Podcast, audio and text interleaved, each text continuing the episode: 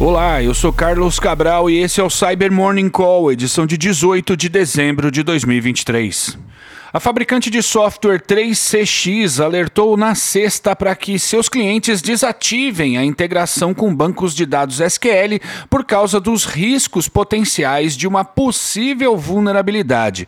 Vale lembrar que a 3CX produz o 3CX Desktop App, sistema de voz sobre IP que foi trojanizado no começo do ano em um ataque de supply chain, sobre o qual falamos várias vezes aqui no Cyber Morning Call. O alerta recente não oferece mais maiores detalhes técnicos sobre a suposta vulnerabilidade, mas sugere desabilitar as integrações com o MongoDB, Microsoft SQL, MySQL e PostgreSQL. Sugiro fortemente que sigam o conselho da fabricante. E pesquisadores da ReSecurity recentemente identificaram indícios de cooperação entre membros de três quadrilhas de ransomware, a Bian Lian, a White Rabbit e a Mario. Segundo o documento, ao seguir a trilha de um ataque com o ransomware White Rabbit, foi possível identificar uma rede na qual os endereços IP apontavam para dispositivos já catalogados como parte da infraestrutura das outras duas quadrilhas de ransomware.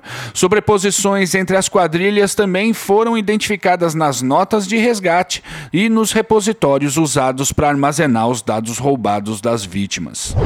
E a Microsoft identificou evidências de que o malware Quackbot voltou a ser distribuído em campanhas de phishing. A ameaça havia sido tirada do ar em uma operação policial multinacional em agosto. Embora um dos serviços de phishing usado pela quadrilha tenha se mantido ativo desde que a ameaça foi neutralizada, essa é a primeira vez que o malware do Quackbot foi visto sendo distribuído por meio desse serviço desde a ação policial. A ameaça está sendo enviada em e-mails com a temática de uma mensagem da IRS, o equivalente à Receita Federal dos Estados Unidos, e a campanha tem focado em empresas do setor de hotelaria. Por fim, a Checkpoint soltou um estudo bastante detalhado sobre novas campanhas com o Steeler Radamantes. A ameaça é um ladrão de dados vendido no modelo de assinatura e que foi originalmente documentado em agosto do ano passado, extraindo credenciais de contas de e-mail, de FTP e de serviços bancários online.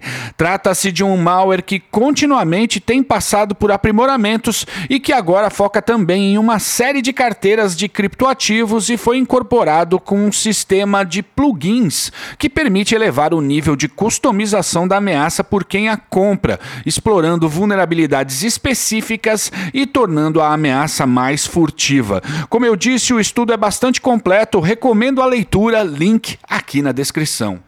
E é isso por hoje, obrigado por ouvirem o Cyber Morning Call e eu gostaria de avisar que essa é a última semana de Cyber Morning Call de 2023. A gente vai dar uma parada entre o Natal e o Ano Novo, mas eu vou repetir esse alerta aqui durante a semana. Beleza? Obrigado por ouvirem o Cyber Morning Call e tenham um bom dia. Você ouviu o Cyber Morning Call, o podcast de cibersegurança da Tempest. Nos siga em seu tocador de podcast para ter acesso a um novo episódio a cada dia. E para saber mais sobre a Tempest, nos siga no Instagram, Twitter e LinkedIn ou acesse www.tempest.com.br.